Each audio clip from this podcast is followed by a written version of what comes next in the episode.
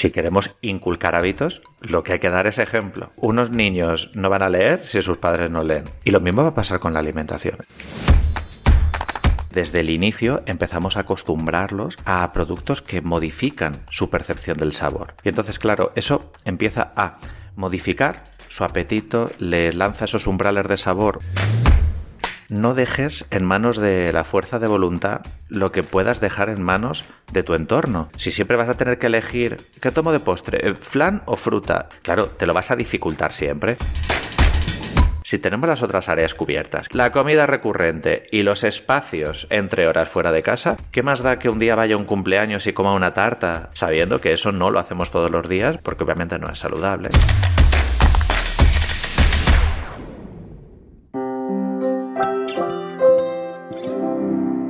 DKV. Activistas de la salud.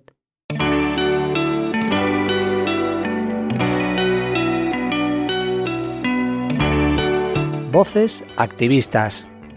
Historias para inspirar y emocionar.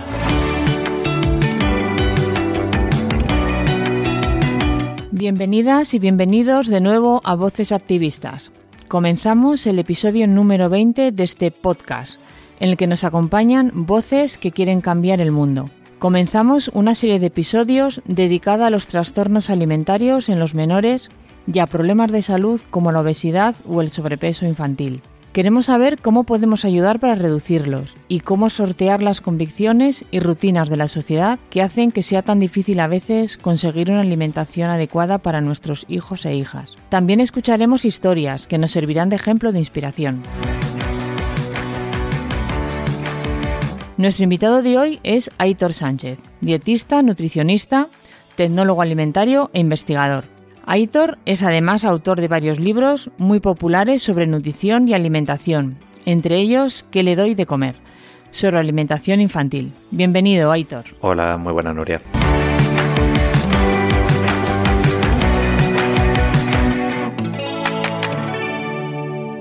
Aitor, la primera pregunta. Puede ser tan sencilla como compleja. ¿Se alimentan bien los niños españoles? O quizás deberíamos preguntar, ¿alimentamos bien a nuestros niños y niñas? Me, gusta, me gusta ese matiz final de si estamos alimentándolos bien, porque hay que tener en cuenta que, la mayoría de casos, cuando, hablamos de, la alimentación infantil, es que no tienen eh, elección. Hay muchas veces lo que le damos directamente desde la familia o lo que se encuentran en el comedor escolar o en los entornos que precisamente los adultos les facilitamos. Así que va por ahí un poco la, responsabilidad. Desgraciadamente, pues no, no se están alimentando muy bien y ya estamos empezando a verlo con, con ciertos indicadores. España es uno de los países de Europa que tienen mayor sobrepeso y obesidad infantil y esto está debido no únicamente porque hagamos malas elecciones, sino también porque estamos en un contexto que no es muy propicio. Hay que recordar pues eso que somos un país que tiene una tasa muy alta de pobreza energética, que también tenemos mucha pobreza infantil y eso hace que muchas familias humildes especialmente pues no tengan tantos recursos a la hora de enfrentarse a una alimentación saludable y no hablo de recursos económicos como si fuese eh, únicamente una, barrera, ¿no? el, precio para, alcanzar una alimentación saludable, sino que muchas veces es falta de tiempo, eh, falta de habilidades o estar en barrios que no lo facilitan tanto. Y, yo creo que vamos, que la solución a esto es, es compleja, pero espero que en el podcast de hoy podamos repasar alguna de estas cuestiones. Muy interesante, muy interesante la apreciación, Para ti, ¿cuál es el principal problema que genera la mala alimentación infantil? Probablemente sea que la alimentación poco saludable es demasiado accesible y está muy presente en, los entornos. Estamos, por ejemplo, ahora mismo en un contexto en el que se habla mucho de, alimentos ultraprocesados. ¿no? Es cierto que los alimentos ultraprocesados no son ni el problema de la obesidad ni sobre todo el problema de los adultos.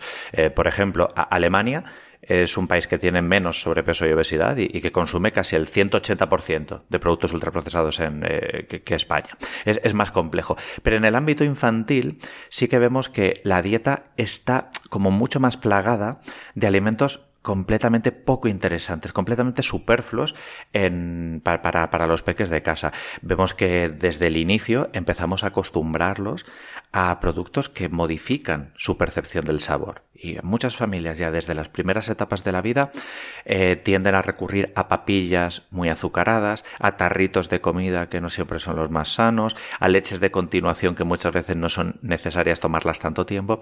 Y entonces, claro, eso empieza a modificar su apetito, le lanza esos umbrales de sabor súper exacerbados y claro, el, día que queremos darles comida convencional, pues, pues no la aceptan, ¿no? Hay que tener en cuenta que van desarrollando pues los gustos por la comida poco a poco y que si no incluimos comida, pero comida de verdad, simplemente materias primas, pues les estamos condicionando mucho sus sabores y eso hace que cuando sean mayores o adolescentes, sigan queriendo toda esa intensidad de sabores y les cuesta a veces pues simplemente una ración de verdura o una ración de fruta. Eso sería un buen indicador, ¿no? Cuando, cuando a los peques de nuestra casa la fruta no les está dulce, o, o, propio, propios adultos, ¿no? Algo, algo está fallando. Sí, sí, es, es, a ver, es un tema, y yo creo que también antes has hecho una puntualización, ¿no? Y es el tema también, hay veces, pues unos recursos por un lado, como bien has comentado, pero luego también yo creo que el tema, el tema tiempo, ¿no? Yo también como madre de, tres hijos, pues hay veces que yo misma reconozco, pues eso, ¿no? Que por una situación que hoy no tengo mucho margen, igual busco una solución más rápida que yo también sé que no es la, que no es la adecuada, ¿no? Pero, pero bueno, creo que son, son puntos muy, muy interesantes. La sociedad actual, marcada por el culto a la apariencia, el estrés, lo inmediato y las prisas, ¿hace que cada vez sea más difícil alimentar bien a nuestros hijos? Sí, lo dificulta. Es decir, lo que es la falta de tiempo como general es un factor que lo dificulta. Pero no puede ser la excusa sobre la que nos parapetemos, ¿no? En plan, ah, bueno, es que no le doy a, a mi familia alimentación poco saludable porque no tengo tiempo. A ver, analicemos y bajemos a tierra esta afirmación. Eh, vale, hay ciertas alternativas que como no son saludables, ¿no? O, como son, o, mejor dicho, como son rápidas, a veces recurrimos a ellas. No, es que le compré una pieza de bollería industrial o, o mira, no me voy a poner a hacer un desayuno complejo, hice leche con un cacao azucarado y galletas. Eso es completamente comprensible. Pero es que también hay otras soluciones rápidas que sean saludables. No, no, no podemos ponerlo como la excusa universal de no tuve tiempo, pues le di esto mal sano. Pero, pero vamos a ver, ¿qué, qué, tiene, qué tiene de complejo llevarse de camino al colegio un plátano? ¿Qué, qué tiene de complejo eh, poder llevarnos un par de mandarinas cuando estemos fuera de casa? Es decir, lo, lo que hay que ver es muchas veces qué hay detrás de esas excusas. ¿No? Mm, esto, mira, nos pasa también mucho con, con adolescentes, cuando a lo mejor se quedan solos o con estudiantes universitarios, que a veces dicen, bueno, como, como no tenía tiempo me hice pasta. Pero, pero que la pasta no es rápida, que la pasta tienes que hervirla, que, que, que, tarda 18 minutos desde, desde que te pones que se calienta el agua y demás, y tienes que hacer un sofrito si no quieres hacer una pasta infame. Pero eh, consideramos que es rápida porque eso es lo que está dentro de nuestra burbuja de comodidad. Es, eh, no, es a lo que estoy acostumbrado, lo que controlo, ¿vale? Pero a lo mejor podemos controlar como familias abrir un bote de garbanzos y hacer una ensalada con esos garbanzos en tres minutos y medio. Es cuestión de aceptar nuevos recursos y ver que también se adaptan a nuestra realidad. Sí, sí, y también, bueno, variedad, ¿no? El, que creo que todos más o menos pues podemos tener productos variados en, nuestra, en, nuestras, en nuestras cocinas. Eh, por otro lado, tú eres nutricionista, pero en realidad no solo hablas de cuestiones técnicas de los alimentos, de los mejores para los niños, de cuáles son los menús ideales para cada edad. Hablas mucho de la vida de los niños, la vida en familia, en el colegio, con sus amigos porque ahí es donde se generan los hábitos que luego llegan a la mala alimentación, ¿verdad? Correcto, a mí me gusta mucho hablar de los contextos, es decir, de dónde se van a encontrar los, peques y, qué, y, qué, y van a encontrar también allí, en esos lugares, ¿no? Analizar un poco qué está sucediendo. Eh, esto es muy fácil de, de observarlo, por ejemplo, cuando estamos en Navidad, en las familias, ¿no? ¿Qué pasa en Navidad? ¿Qué comemos? A que comemos turrones, bombones y mazapanes. ¿Por qué? Porque están disponibles, porque están delante, porque los tienes cuando te están, te estás yendo de casa de una visita que has hecho, te los están ofreciendo cuando estás a la salida. Y, y, esto también nos está hablando un poco de lo importante que es la disponibilidad de alimentos cuando están a nuestro alrededor. Si en cambio en casa tenemos la costumbre de tener una sandía partida en un tupper o tenemos un frutero siempre presente en la mesa para que cuando terminemos de comer, pues veamos allí directamente, ¿no? Que tenemos la opción, que tenemos los plátanos, que tenemos las mandarinas, que podemos tomar una chirimoya o que podemos tomar el kaki, lo, que me apetezca, estaremos ganando posibilidades de, normalizar esos, esos consumos. Pero si nos lo ponemos difícil, a, mí hay una frase que me gusta mucho hablar de los contextos, y es la de no dejes en manos de la fuerza de voluntad lo que puedas dejar en manos de tu entorno. Es decir, si siempre vas a tener que elegir qué tomo de postre, eh, flan o fruta, qué tomo de postre, arroz con leche o fruta, qué tomo para desayunar, mm, galletas o copos de avena, claro, te lo vas a dificultar siempre. Dejemos que esos alimentos malsanos eh, estén presentes en nuestra vida, pero no hiperpresentes. ¿no? ¿Te apetece un helado? Pues tómatelo en verano, pero no te compres una, una, tarrina de un litro en casa.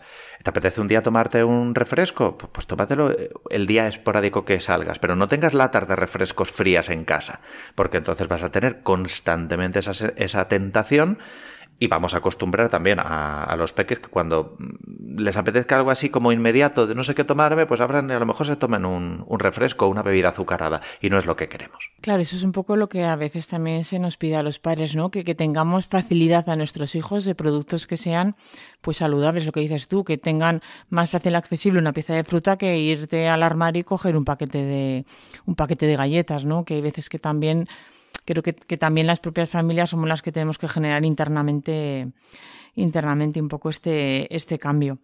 La familia, por tanto, es un ámbito importante para que los niños aprendan a comer bien. Sabemos que podríamos hablar horas de ello, pero ¿puedes darnos un par de consejos básicos para padres sobre qué cosas hacer para inculcar hábitos de alimentación saludables a nuestros hijos? Además de lo que acabo de comentar de obviamente tener disponible alimentos saludables, si queremos inculcar hábitos, con, con, toda, con todo el significado que tiene esta palabra, lo que hay que dar es ejemplo. Lo que hay que dar absolutamente es el ejemplo. Eh, unos niños no van a leer si sus padres no leen. Eh, unos niños va a ser complicado que hagan deporte si tampoco lo ven en, en, casa.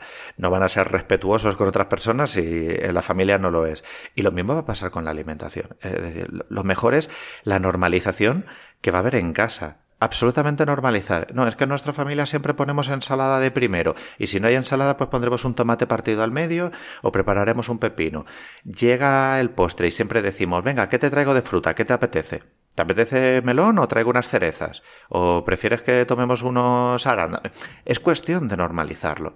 Si en lugar de eso empezamos a ser incoherentes con nuestros actos o incluso llegamos a transformar el ambiente de la comida en una cosa que no es, en riñas, en disputas, eh, en reproches, pues, pues, pues obviamente seguro que nos va a apetecer de todo menos estar sentados en la mesa. Y hay que tener en cuenta que el momento de la comida es disfrute para, para, todas las etapas de la vida, también para la infancia. Y por eso el clima de, de la mesa tiene que ser el adecuado que nos pongamos al día o, o, incluso si, si, queremos hacer una actividad en conjunto en familia, ¿no? Que yo, yo, tampoco soy yo tampoco soy un hater anti pan, eh, anti anti televisión mientras estamos comiendo, ¿no? Que a veces nos vamos al otro extremo de no se puede ver una pantalla cuando estamos comiendo en familia. Hay que estar concentrados en la comida. Bueno, eh, o a lo mejor puede ser un momento fantástico para que la familia tenga un clima y vea una peli mientras cena algo mm, saludable y no tiene por qué ser eh, palomitas. Eh, hay que adaptarlo también a cada familia. Claro, ambientes distendidos y y saludables en todos los, en todos los aspectos. El problema que nos encontramos es que podemos actuar bien en familia, pero luego los niños salen a la calle, juegan con otros niños, van a cumpleaños, comen en el colegio y ahí se encuentran con alimentos inadecuados que se consumen de forma masiva. ¿Cómo nos podremos enfrentar a esto? Vale, aquí creo que hay que distinguir como dos grandes áreas. Por un lado, el comedor escolar, o si, por ejemplo, comen fuera de casa con, por ejemplo, un familiar de manera recurrente. Es decir, ahí sí que creo que tenemos que invertir esfuerzos en que esas comidas sean saludables. Si, por ejemplo, se quedan con los abuelos, sí que es importante que nos coordinemos con, con, ellos, porque eh, si no, podemos eh, ir en, dos direcciones completamente diferentes. ¿eh? No podemos estar en casa intentando hacer esfuerzos para que inculquemos buenos hábitos y que luego la estrategia de los abuelos sea conceder, eh, agradar, ¿no? Y muchas veces, claro, no estamos agradando con alimentos saludables, ¿no? sino que muchas veces, pues, pues, pues, resulta así, ¿no? Que, venga, déjalo que coma esto, que sea feliz, como si no fuese, como si no fuese a ser feliz. Em, comiendo. comiendo otras, eh, otras cosas saludables, ¿no? Eh, ahí creo que tanto en el comedor escolar o si come con otro familiar, sí que hay que invertir muchos esfuerzos. Y luego, en, en estas otras eh, en esos otros momentos esporádicos que aparecen, como puede ser una actividad extraescolar o como puede ser un, un pues, entrenamientos y más fuera de casa, sí que creo que hay que planificarlos.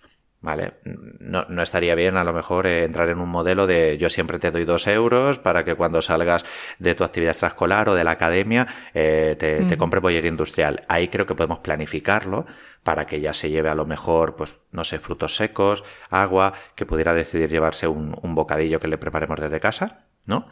Y seguramente esos otros eventos especiales, como cumpleaños y fiestas, actuar en ellos con completa normalidad. Porque si tenemos las otras áreas, si tenemos las otras áreas cubiertas, que es claro, efectivamente. la comida recurrente y los espacios entre horas fuera de casa, ¿Qué más da que un día vaya a un cumpleaños y coma una tarta o que coma algo? Ahí normalizaría y lo que le apetezca. Incluso si estamos eh, acostumbrando la buena comida, a lo mejor ni siquiera le apetecerán muchas de las chucherías o alimentos malsanos que hay en esas cuestiones. Y si les apetecen, como es lógico y normal, que las disfrute, sabiendo que eso no lo hacemos todos los días, pues porque, porque obviamente no es saludable y porque también la comida eh, sana tiene que tener su espacio. En eso también un poco una referencia que has hecho eh, centrándonos en comer en el colegio, ¿no? Yo creo que ahora los padres eh, cada vez más estamos, pues bueno, somos más conscientes de, pues eso, los colegios también, con los menús que te que corresponden al mes, las familias intentamos siempre alternar o complementar, pues todo lo que han comido en el cole con la cena y luego yo creo que eso también creo que cada vez sí que yo creo que es un punto que se le está dando más importancia desde los colegios y yo creo que también las propias familias también estamos intentando complementar ese, ese correcto hábito y ese, y ese comer saludable entre colegio y familia, que creo que es un poco también un punto, un punto interesante. ¿Hay alimentos poco sanos que podemos dar a los niños de vez en cuando? Eh, lo digo porque los adultos tenemos muy interiorizado eso de que de vez en cuando y si no es en exceso no es tan malo. ¿Qué opinas? Bueno, realmente esta frase es cierta. Si es de vez en cuando y si no es en exceso no es tan malo. Eh, eh, eso tampoco nos autoengañemos, es verdad.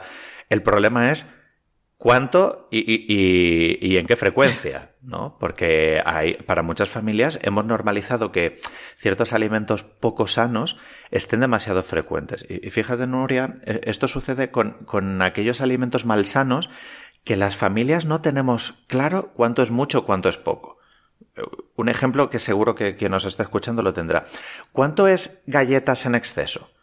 No, no, lo sabemos. Para algunas familias les parecerá normal dar galletas unas poquitas en el desayuno y unas poquitas en la merienda. ¿no? Em, muchísimas, la generación millennial se ha, creado con, galletas un par de veces al día. Pero a lo mejor para otra familia puede ser un escándalo le, parece lógico y normal que durante, el, durante la semana se consuman alimentos, eh, alimentos saludables y a lo mejor un día a la semana demos galletería porque es poco saludable. Entonces, ¿qué sucede? ¿Cómo es posible que esté conviviendo una familia a la que tomar 14 veces galletas a la semana sea aceptable y para otra es una vez a la semana? Esto pasa con un montón de alimentos. Pasa con el alcohol en adultos, que en consulta nos encontramos lo de cuánto bebe usted, lo normal. ¿Y qué es lo normal? Claro, para una persona beber lo normal puede ser eh, una caña cuando está un viernes fuera en una terraza y para otra persona puede ser cuatro unidades alcohólicas al día. Hay ciertos alimentos que es muy difícil eh, ver esa ocasionalidad. En, este sentido, pues eh, yo iría, y, y por dar un poco una frecuencia, yo iría de que esos alimentos estén presentes a diario. Eh, como mucho una o dos veces a la semana, que, no se tome esto como una cifra exacta, sino porque más o menos nos ayuda a centrar de verdad y, prefiero dar una cifra orientativa, no que las familias puedan llegar a pensar de, bueno, pues si dicen que de vez en cuando, a lo mejor de vez en cuando es mm, todas las tardes poder tomar una pieza de bollería industrial. No, no es así y creo que deberíamos ir hacia un modelo en el que a lo mejor eh, la presencia de estos alimentos eh, pues sea verdaderamente ocasional. Y pensemos, si tenemos a lo largo de la semana 35 ingestas, 35 ingestas, pues, pues, pues, no pasa nada, o 30, depende de las, las que tomemos, pues no pasa nada si dos o tres son malsanas. Lo que no podemos hacer es que todos los días estemos tomando alimentos malsanos porque le van a quitar espacio a los, a los saludables. Sí, sí, ahí las familias tenemos un papel, un papel importante. Entonces, al hilo de lo que estamos comentando, lo de hay que comer de todo, eso que decían nuestras abuelas, ¿es un dicho válido hoy en día para nuestros hijos? ¿Qué opinas? Bueno, realmente es que no hay que comer de todo, se puede comer de todo pero eh, no, es, no, es, obligatorio ni, ni es necesario.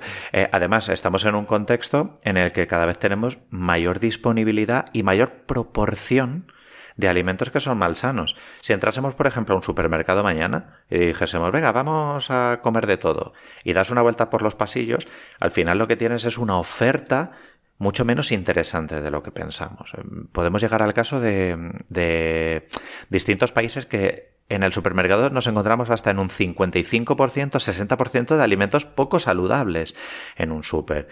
Así que, ojo, ¿no? Porque muchas veces nos autoengañamos y decimos, bueno, eh, no, hay que tomar cereales o hay que tomar eh, carne. Vale, ¿qué, cereales se están tomando? ¿Los de desayuno o pan 100% integral? No, es que hay que tomar em, em, carne, ¿no? Como se escucha a veces. Bueno, pero, ¿qué estás hablando? ¿De salchichas? ¿O tomar muy de vez en cuando una pechuga de pavo? ¿No? Y luego, curiosamente, no nos estamos eh, preocupando por, la verdadera calidad de los alimentos. A veces parece que algunos son imprescindibles, ¿no? Acabo de poner el ejemplo de, de, la carne, o acabo de poner el ejemplo del, o podría poner el, de, el del pescado, pero cuando faltan otros alimentos no nos escandalizamos. Si una familia decide no darle carne a su hijo, bueno, bueno, bueno, parece que es un drama. Pero en cambio, eh, y la cantidad de familias que no consumen legumbres semanalmente, y la cantidad de familias que no consumen frutos secos, y la cantidad de familias que apenas consumen verdura y fruta, eh, eh, esos son los alimentos que hacen falta en la alimentación infantil, porque son los ausentes.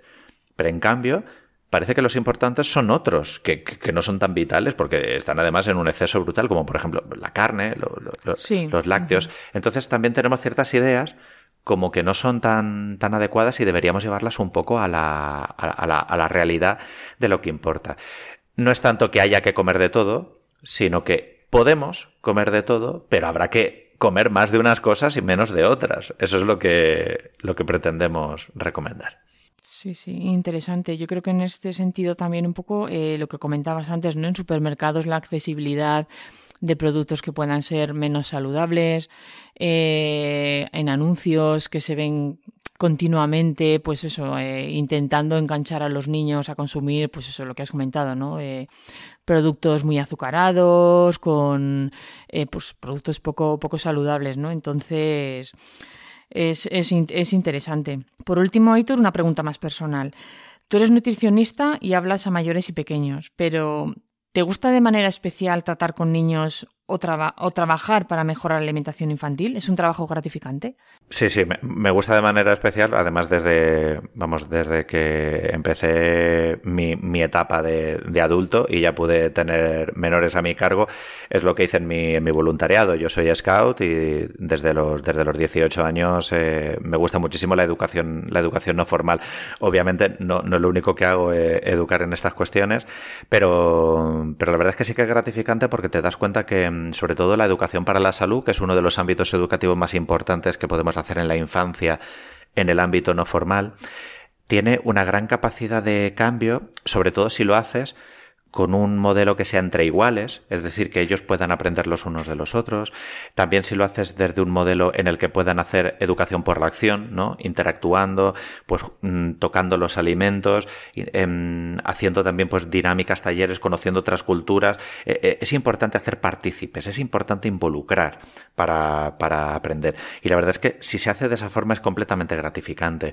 Eh, por supuesto, claro, también he hecho modelos de educación alimentaria como un poco más eh, clásicos o más convencionales. Esto ya en el ámbito más profesional. Eh, AMPAs, institutos, empresas que siempre te piden, oye, ven a dar una charla, ven a dar un taller. Estas cuestiones que, a ver, creo que son siempre interesantes, que, que, a lo mejor si te lo curras y haces una muy buena sesión pueden salir motivados o pueden aprender ciertas cuestiones o estar mucho más sensibilizados después de esa, de esa sesión, pero verdaderamente los, los cambios de hábitos no los vamos a conseguir ni en el cole ni en ningún ámbito a base de charlas o de talleres puntuales. se va a conseguir mucho más y esto es un enfoque que a veces tengo con centros educativos. Es mira, vamos a conseguir más.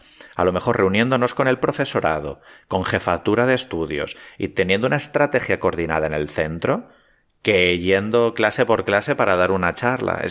¿Para qué le vamos a dar una charla si no vamos a conseguir cambiar el comedor escolar? O, para qué le vamos a dar una charla si luego el profesorado no está alineado en esta cuestión? Entonces a mí siempre me gusta invitar a los centros educativos a coordinar un abordaje Em, adecuado para la alimentación saludable, e incluso a veces sin intervenir directamente en los peques, sino cambiándoles el entorno, como decíamos anteriormente, que, causa mucho cambio, facilitándoles fuentes, a lo mejor eh, talleres con botellas rellenables, que, que podamos incluso ayudar a las familias con ideas de medias mañanas que se puedan llevar a la escuela, comprando colectivamente fruta en el colegio, se puede hacer mucho más cambio que dando charlas y, sesiones formativas directamente. Pues nada, Aitor, muchas gracias por acompañarnos en Voces Activistas. Un placer y gracias por prestarme este altavoz. Que vaya bien. Gracias a todos por escuchar Voces Activistas. Nos encontramos en el próximo episodio. Voces Activistas, un podcast de DKV.